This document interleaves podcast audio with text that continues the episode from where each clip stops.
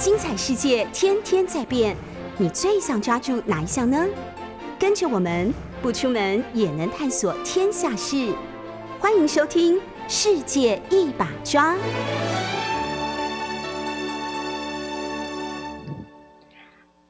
各位听众朋友，大家早安，欢迎收听《世界一把抓》，我是主持人李明轩。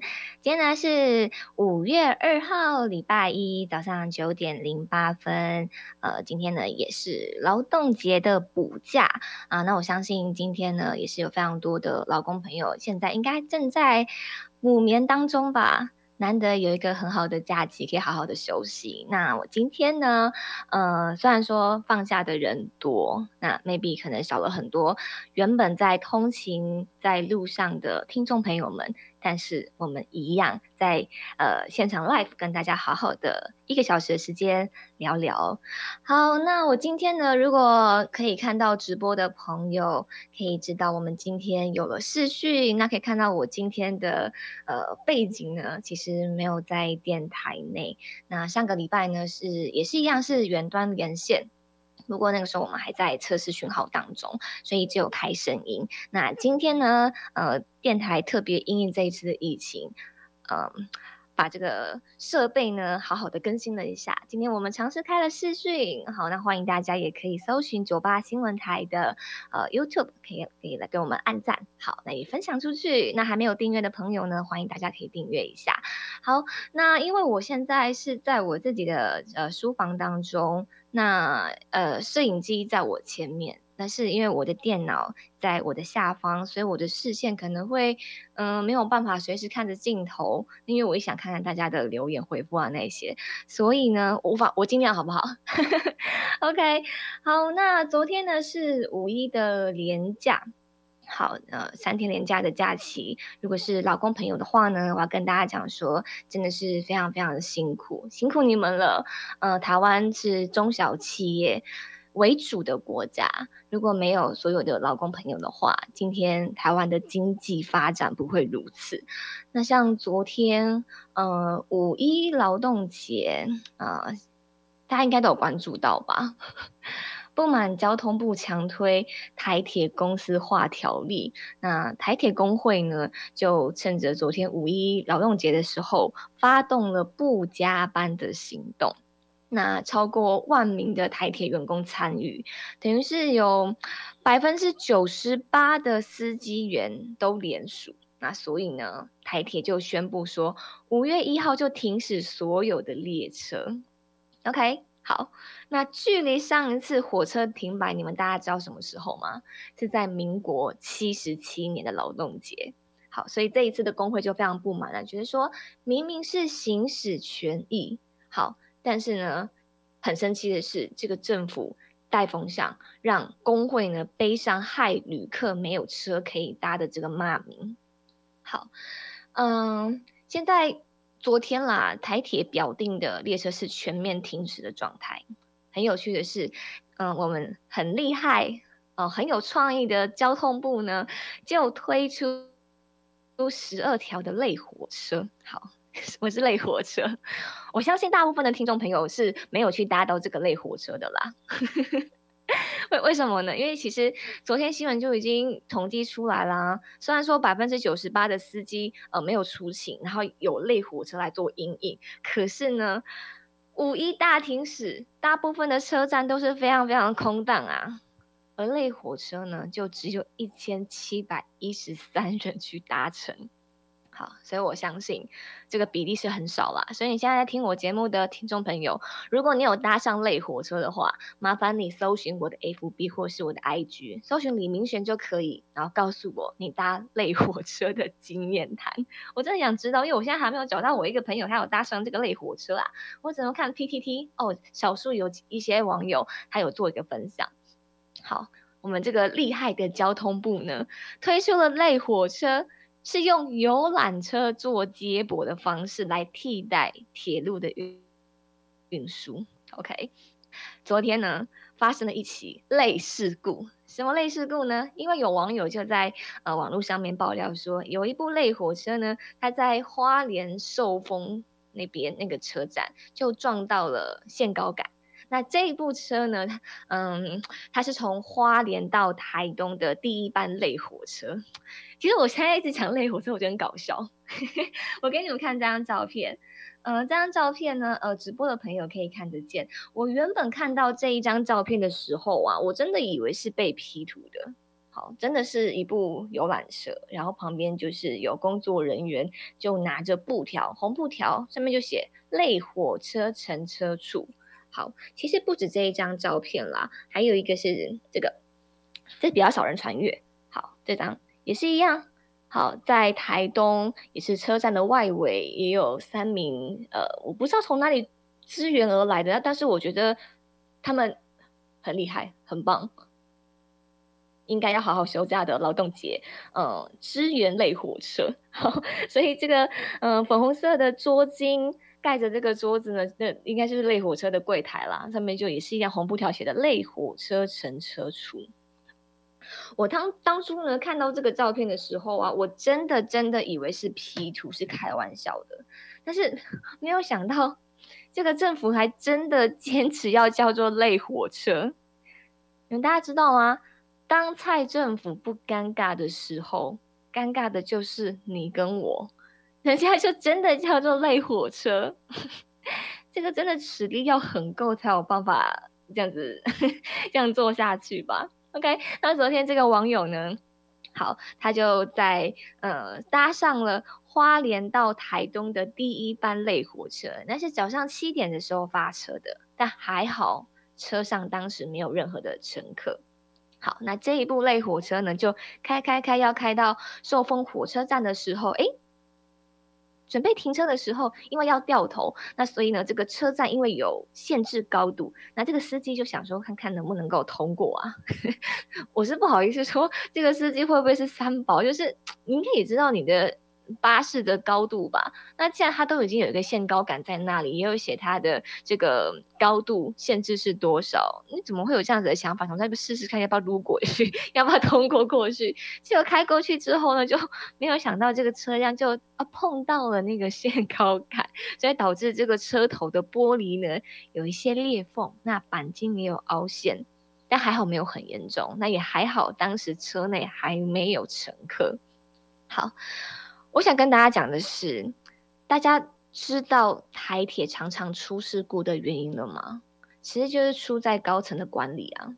我刚刚虽然开玩笑讲说，这个政府坚持要叫做类火车，那蔡政府不尴尬，那尴尬就是你跟我，虽然真的尴尬的要命，但是我要我要讲的是，我们台湾的政治文化已经变成是一种。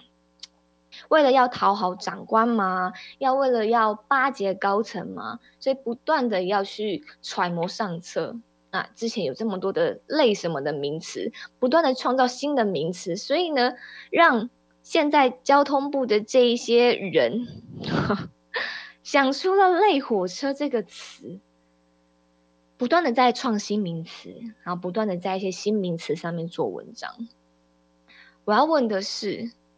可以有类疫苗吗？你们是类政府吗？难道苏贞昌可以叫做类总统吗？前阵子华视不小心，我不知道是不小心啊，希望真的是不小心的，出错出包，把苏贞昌的头衔误植为总统啊！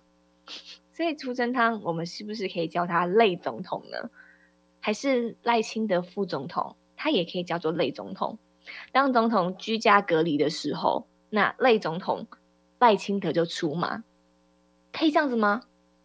巴士就是巴士，火车就是火车，请不要叫类火车，好不好？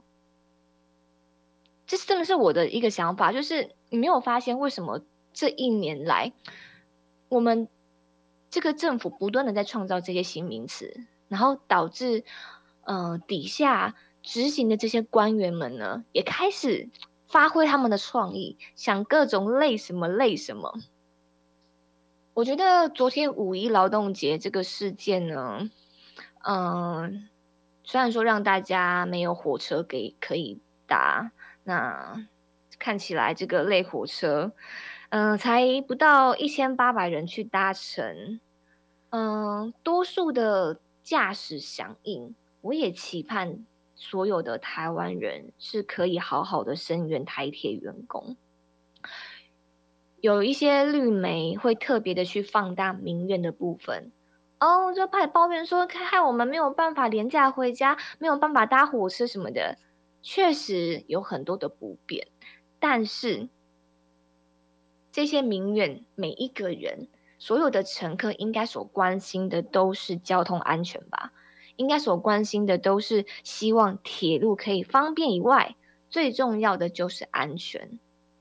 所以呢，今天当呃政府跟工会没有办法谈妥的时候，我觉得我可以体谅台铁的员工们为什么要用这样子的方式，让所有台湾人可以好好的重视他们，而且并且希望政府可以重视他们的心声。这个动作很大，没有错，造成了很多的不方便，但是台铁。的铁路方便要安全是真的很重要的，所以我要讲的是，今天巴士就是巴士，火车就是火车，请这个政府不要再创造这些新名词，不要叫类火车，可不可以？然后，哎，我觉得这句话一一直在讲，世界怎么跟得上民进党啊？原本是说世界怎么跟得上台湾？我给你们看看哦，嗯，蔡英文。讲说，民进党是最勾引的政党。好，这个叫做民进党自夸笑话语录，给你们看一下。蔡英文说的，民进党是最勾引的政党。陈时中讲说呢，世界怎么跟得上台湾？苏贞昌讲说呢，我国防疫世界第一。嗯，那呢，现在五一劳动节发生了，台铁员工一起好。希望可以争取他们的劳动节的这个权益，放假的权益。交通部长王国材就说：“累火车表现过关，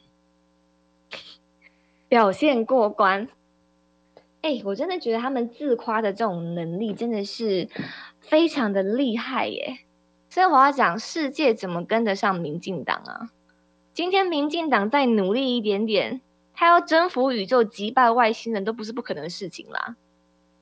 话都你们在讲，类火车表现过关，都已经撞墙了，你还跟我说过关？才一千七百一十三人搭类火车，然后跟我说表现过关，车站都空荡荡。王国才说类火车表现过关，都已经撞墙了。我要说的是，这个政府。我觉得很多时候你们可以就一些呃失误犯错了，就好好的跟大家道歉，不要像苏贞昌一样脸皮这么厚，什么都要硬好硬凹。现在不止苏贞昌硬凹啦，连陈时中都已经学到这个精髓了，真的非常非常的强。NCC 他都揶揄说脏兮兮，对不对？NCC 的主委，呃，待会我进逛广告之后，我要回来回来谈这个事情。华视。这几天真的是出包很严重，但是竟然我觉得很离谱的，就是 NCC 的这个呃主委竟然说还没有要到撤照这么严重啦，大家不要这么的把事情看得这么严重好不好？还好啦，很离谱哎！我觉得我今天要讲的一个主题就是要告诉大家，今天政府的所作所为，他们所说的每一句话，然后跟他们洗脑大家的东西，如果你还相信的话。真的，除非你很好骗，真的，我今天的搜图就要请小明这样写，除非你很好骗。台湾人真的很好骗吗？我希望大家在呃每个礼拜一的早上九点到十点，可以来听明璇的世界一把抓。这段时间，我想好好的利用这个时间，虽然一个礼拜只有一个小时不到的时间，可以跟大家好好聊一聊，但是我真的觉得有一些真话，有一些事实不讲出来的话，我真的很怕大家会风向就这样带走了。然后呢，还觉得政府好棒棒。这个礼拜开始，快筛应该说严格来说，上礼拜开始的快筛开始排队，排排排排到天荒地老。然后这个台湾人人民呢，还会感恩政府说：“哇，让我们终于有快筛试剂可以用了。从原本三百块、两百块，现在只要变一百块。人家在大发国难财耶，你还要感谢他吗？除非你很好骗啦。”我们先进一段广告之后回来继续聊。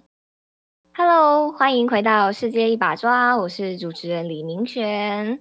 好，我刚刚呢要讲的重点就是巴士就是巴士，火车就是火车，请蔡政府不要硬凹成类火车。就是接驳游览车啦，我真的觉得不要再创那些新名词了，好不好？好好的去改善一下这个政治文化，要靠大家了。什么政治文化呢？我刚刚已经讲了，这些做事的人很辛苦，他们要揣摩上策，要讨好长官，要巴结高层，所以不断的创造一些新名词。因为这个政府他们所做的示范就是这个样子嘛，什么事情就是硬凹，那做错了呢？哎，也是打死都不承认，就是呃硬凹过去。反正你能拿民进党怎么办呢？上个礼拜开始去排快筛试剂了，呃，你们有去排吗？我自己个人的建议是，如果没有太多的。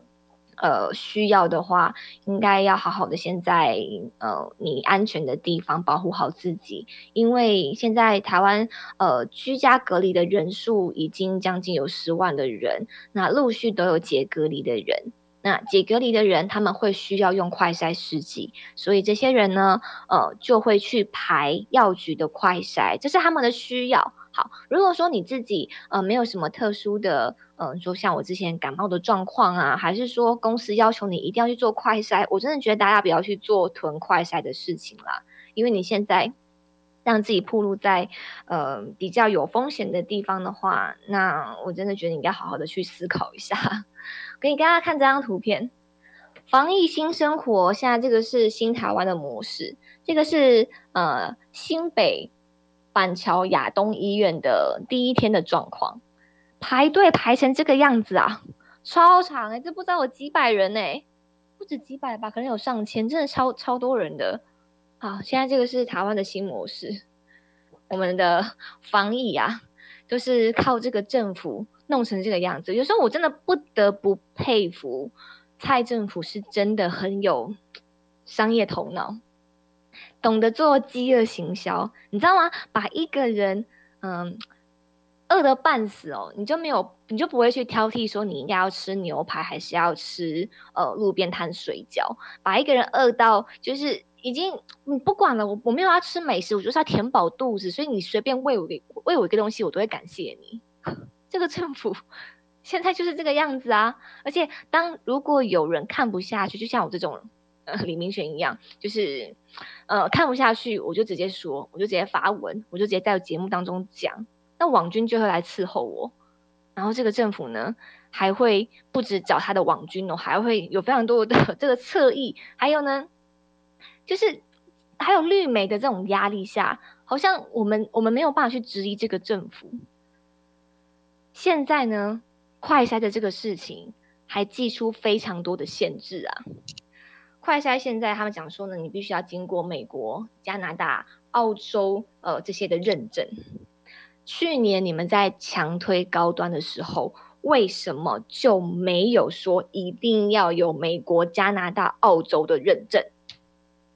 大家还记得我上个礼拜邀请杨志良署长跟我的节目做连线。嗯、杨署长呢，他在上上个礼拜四月二十二号礼拜五的时候，他开了一个记者会，他号召非常多的企业家，总共捐赠了有一千万剂的呃快筛试剂。好，可是呢，送件啦，他就是要等着政府，等着陈时中批准，说这一批一千万剂的快筛可以进到台湾来，可以好好的拯救台湾人。快筛普及化是现在势必要做的事，所以杨志良率先做了这样子的事情，但没有想到在四月二十二号那一天早上十点钟开完记者会，陈时中当天两点的记者会马上就嗯给他打脸，跟他说嗯我没有收到你的申请申请呢，你送件了吗？我们还没有收到，不好意思，就是呃等收到之后我们再来谈吧。结果就把杨署长弄个火大了，送件早就已经送了，所以过了一阵子之后呢，陈时中才说：“哦，OK，我没有收到。”公文都会有履行的时间啦，旅行时间到的时候，自然就会到。那旅行的时间呢？陈时中说的算，你们就是应该要等。结果呢？上个礼拜四月二十九号，杨署长在开第二次的记者会。这一次呢，他非常的生气，他说政府垄断快筛，大发国难财。哎，我非常认同他所讲的话，哎，而且我现在这边有有有两张照片，就是呃，卫福部其实已经有给杨署长算是书面的回信了，给你们看一下。好，现在直播的朋友看得到，所以有两张，所以呢，确定这个，因为杨署长发给我，好，这两张照片在我手上。很有趣的是。卫福部的这个书函里面就写呢，好，杨志良呢，你这个申请的这个专案呢，好，就收到了。那主旨就写说呢，请于发文日起的两个月内补件。那补件的说明资料呢，来，请底下有说明，那你要仔细看了，好不好？好，我要讲的是他的第二页，第二页有一段话，我觉得真的超级无敌离谱的。他说呢，呃，你的捐赠者的说明文件要把它写清楚。那受赠者的说明文件，好，里面比如说你受赠的医疗器材的名称、数量，好，你要把它写清楚。那因为你的文件呢，杨处长，你的文件，呃，没有详细的去写受赠的机关对象，还没有带。没有盖公司的大小章，那也知道说这个产品呢，不晓得有没有取得医疗器材的许可。好，所以希望呢，杨处长你可以提供这些资料，这两项我觉得合理。接下来如果没有提出来，那就把它写清楚。那因为杨处长在记者会讲说这些资料都有。好，那现在既然说你们要这么详细的资料，好，那全部提供啊，有就提供啊。但是问题是第四点。卫福部竟然可以讲说，你杨志良，你现附的这个产品资料文字不清晰，尚难确认产品资讯。我觉得大家可以去查询一下杨署长的记者会的片段，还有他的这个相关的新闻。产品的资料文字有不清晰吗？他哪一家厂牌都已经写出来了，结果陈世忠说，你的产品资料文字不清晰，到底是要多清晰啊？要印很大字吗？还是还是要什么样的字型你才看得喜欢？讲说文字不清晰啊，说要补件，好啊，那就再补一次啊，重新扫描一次，还还是拍照啊，还是直接把原那那个快筛的那个试样品直接寄到你卫福部去。再来第二个，杨署长还要捐赠的呢，是欧盟的，欧盟现在欧盟国家都在使用的快筛试剂，但没有想到呢。卫福部的这个函文就写说，现附欧盟上市的证明呢，因为嗯，这个欧盟上市呢为自我宣告，未有实质审查，无法作为安全有效性的佐证。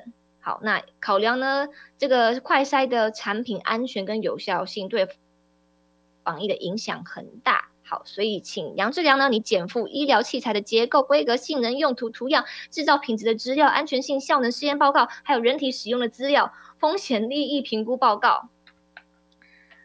陈师兄是把杨志良当做是一家药厂，是不是？药厂能够提提供的资料，他现在要杨志良要这么做，连我产品的文字不清晰都可以讲，这个政府到底在做什么啊？卫生署长杨志良他就质疑一件事情：政府你花一百亿去买一亿剂的快筛试剂，现在说每剂一百块钱，然后民众呢再用每剂一百块钱去购买，等于是花掉两百亿。然后结果呢，呃，很多网友就开始讥讽说：“哎，你的数学太差了吧？你怎么弄的什么那些？”民进党的立委王定宇王八千先生。他还揭露说：“哦，杨志扬，你以前的呃这个呃建建国中学的成绩单，你的数学成绩才几分而已呀，好好笑哦，才二十三分，英文才四十二点五分。然后还想说，嗯，这真的是一个非常励志的故事诶，烂英文破数学，然后坏逻辑，还可以当马政府的卫生署长。”我我真的忍不住想要讲哦。王定宇的数学很在行了，就是用在算房租啦，让我们所有台湾人都甘拜下风。真的，你真的很会算。我要想什么，我相信大家都听得懂。那当然，杨志良署长针对这个事情，他也是批评啊，就说真太有趣了。王定宇这样子说我，说我的数学不及格，说这样子的人怎么可以在马政府底下当卫生署长呢？诶，署长的心态倒是蛮健康、很正面哦。他要讲说呢，哇，王定宇真的是让我增加声量了。他说呢，那一张成绩单呢，是呃成功中学的校长颁给杨志良的杰出校友，当时给他的这个成绩单哦。那他说，呃，杨志良是师大、台大、美国密西根大学的杰出校友。那当年密西根大学就特别呃派了一位呃，就是带一个礼一个礼物来来到台湾，那颁给杨志良杰出校友的证书。好，杨绛呢，在一九八三年出版了《生物统计学》这本呃新，就是《生物统计学新》的这本书。那署长就说呢，至今已经有四十年的时间了，总共二十三刷，几乎台湾多数的医学生都是读他那一本书。那他还讲说呢，被王定宇调出来的那张数学才二十三分的成绩单，激励了很多的年轻人。而且还增进很多夫妻的协和啦。怎么说呢？因为呢，比如说太太可能就嫌弃他的小孩，哎，你的成绩怎么那么差？要严严加管教啊什么的。哎，可是先生可能觉得说，小孩子应该要是他的兴趣，要自由发展啊。哎，就来跟署长借他那一张破数学的成绩单。哎，看哦，这样子的成绩也可以是美国著名的大学博士，也可以是台大教授、系主任、所长，还可以是亚洲大学的副校长。还是多校的荣誉讲座教授，还是卫生署长？哎，好，我觉得杨志署长他在这件事情上面真的是非常的有智慧。好，可是很有趣的是，王定宇啊只会批评啊，但是很有趣的是，我们现在调出了一一个照片，是当初他们在呃他在二零几几年的时候讲哦。他讲说，呃，陈建仁啊，他说陈建仁的嗯、数学成绩也不好，好，他贴出来，那就讲说呢，可是陈建仁他就是一个非常非常励志的故事，大家好好跟陈建仁副总统学习。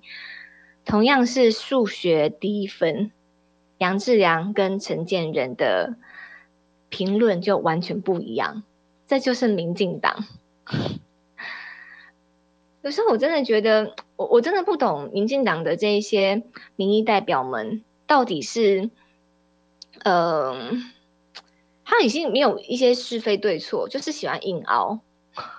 我刚才就已经讲了啊，今天快筛他用各种的方式去挡，他挡杨志良的一千万剂欧盟的快筛，不让他进来，那。可是他他可以说，可是我没有挡他啊，我没有拦阻他啊，我只是要叫他补建，但是事实是要叫他补建补到天荒地老啊。补建他说两个月内的时间，我跟你讲就是两个月的时间啦。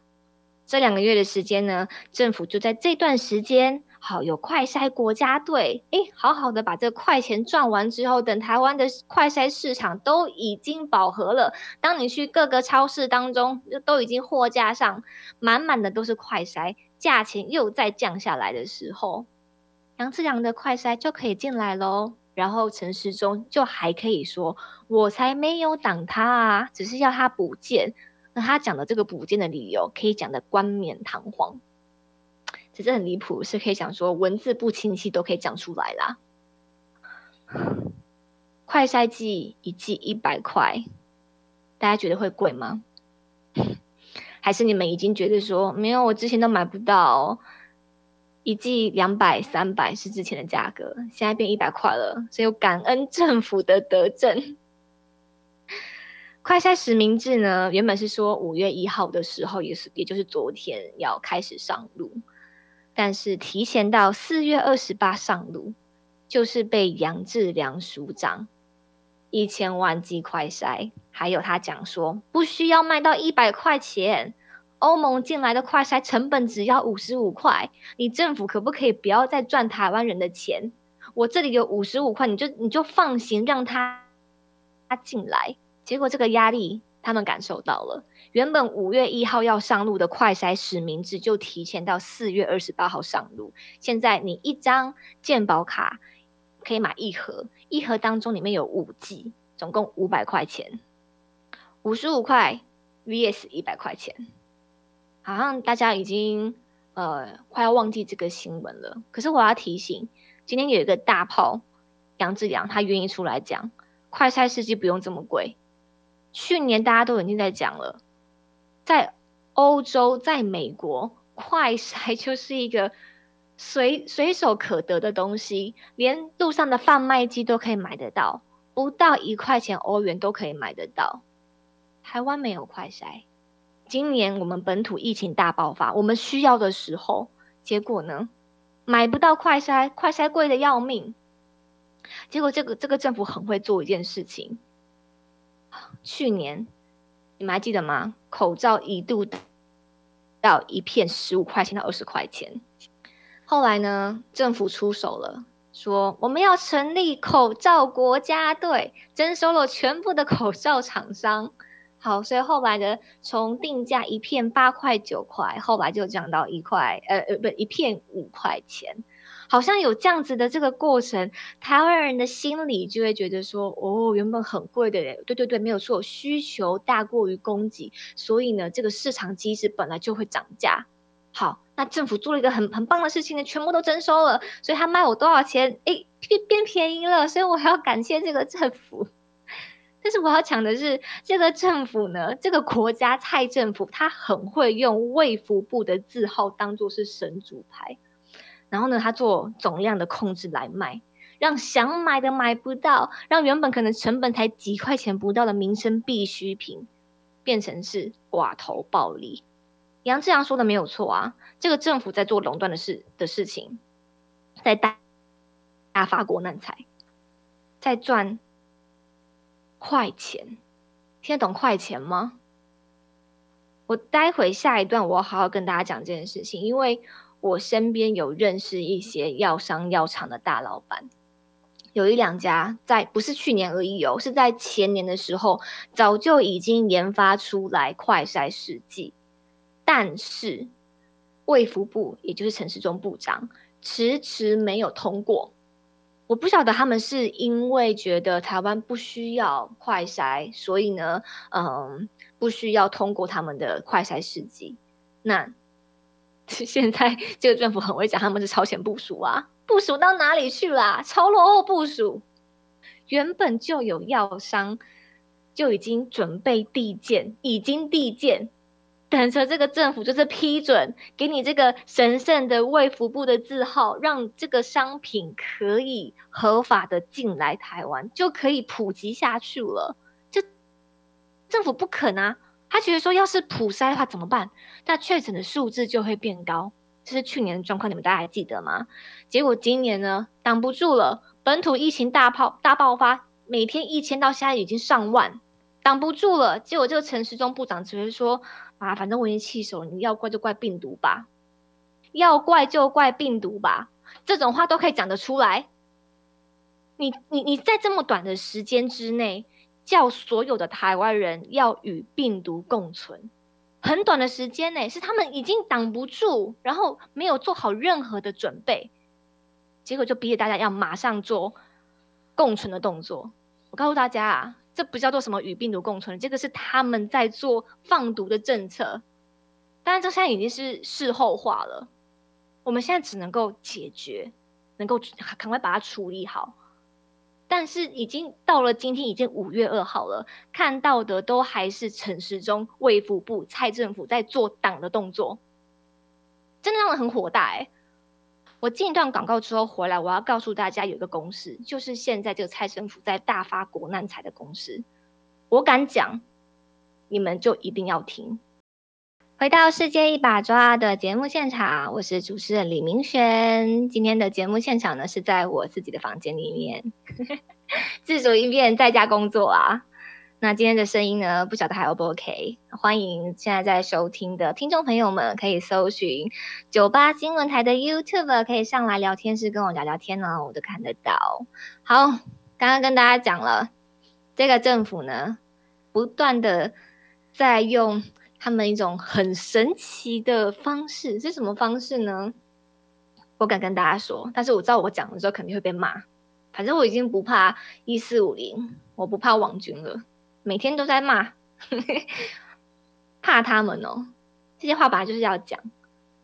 卫福部的字号是一个神主牌，然后呢，这个是快筛试剂，原本卖到两百块、三百块钱，哎，慢慢的开始降。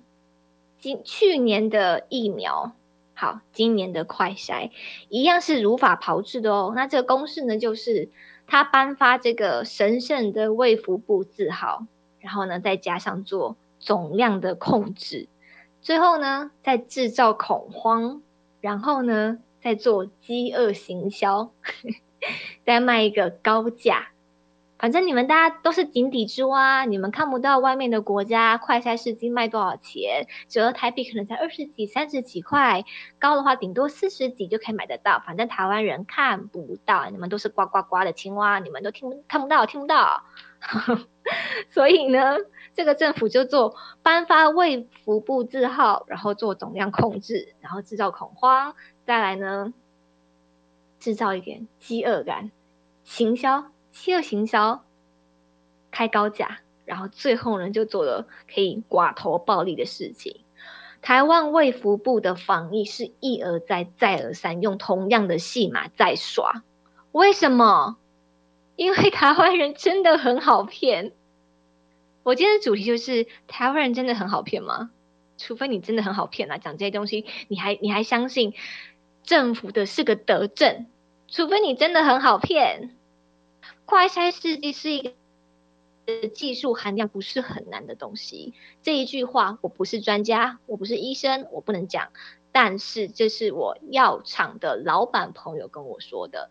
他在前年的时候，我不能讲说他是谁，但是呢，sorry，但是呢，他在呃上个礼拜的时候有到总统府去，诶，总统府就呃蔡英文就接见了大家，好，所有的药师工会的呃历任的前理事长们都在，好，蔡英文当时是要感谢呃药师们。在这一次的疫情当中，又要出来神救援。好了，我要讲的是我这个药厂的朋友，他是个大老板，然后曾经当过呃理事长的人。他讲说呢，跨下世纪真的不是一个技术含量很高很难的东西。好，那有好几家的药商药厂早就已经药商递件国外的快筛试剂想要进来，但是卫福部始终。没有批准，然后呢，也有台湾的本土的药厂已经在前年都已经研发好了，可是呢，这个卫福部就是很喜欢用这个卫福部的这个要发的这个神圣的字号来装神弄鬼，然后呢，来吓唬人民，要来哄抬价格，为什么？因为台湾人真的很好骗呐、这个国家的蔡政府，他可以花大钱搞大内宣，发展网军，他可以睁一只眼闭一只眼去关中天，不关华视，他可以花大钱去印三倍券、五倍券，花了二十几亿、三十几亿去印这一些券，赎罪券、赎罪券，他讲的是赎罪券，他就是要花这么多的钱做这些印刷。死都不发现金，他就是不愿意公开，让厂商可以公开疫苗的配方，然后呢，或者是让快筛可以从国外进口进来，然后可以让本土的这些药厂，他们可以合法的制作坏快筛去做贩卖，他们不愿意让台湾的人民可以真正充分平等的一起去对抗这个普世的疫情灾难。他们老是把很简单的这个事情，把它复杂化，把简单的事情复杂化，就有赚钱的搞头啦。今天韩国的唾液试剂可以进来台湾，很残忍的一个事实就是，可以进口韩国唾液世纪的这一家福佑达公司，他的董事、创办人，诶。就是高端家族的人啦。如果所有听众朋友，你愿意继续去相信一个要让疫苗公司要让它上市上柜，好，要让它的股票非常的高啊，这个政府呢认为疫苗普及没有这么重要，高端疫苗公司要上市上柜比较重要。如果你还相信的话，我真的要说你真的很好骗呐、啊。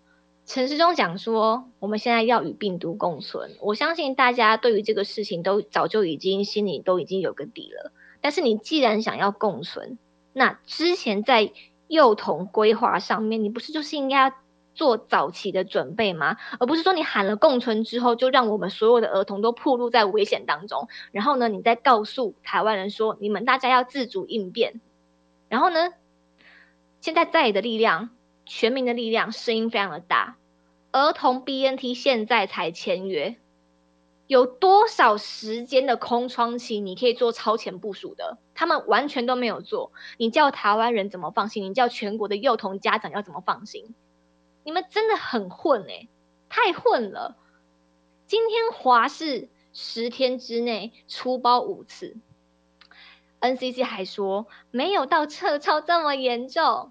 第一次出包的时候是四月二十号，说台湾发生战争，中共打来了，新北市政府要被炸了，然后板桥车站发生事情了。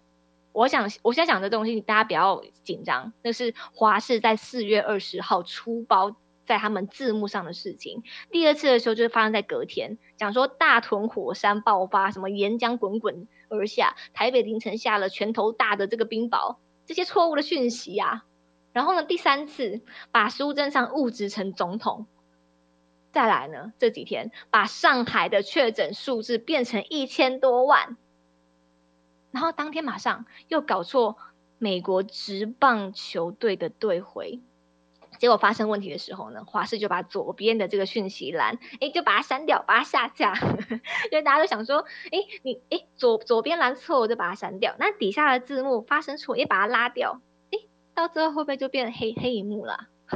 就变波黑的画面，强行进入五十二台的华视，到最后可能就要变跟我们一样是变广播了。哎，好了，我不开玩笑了，华氏误误。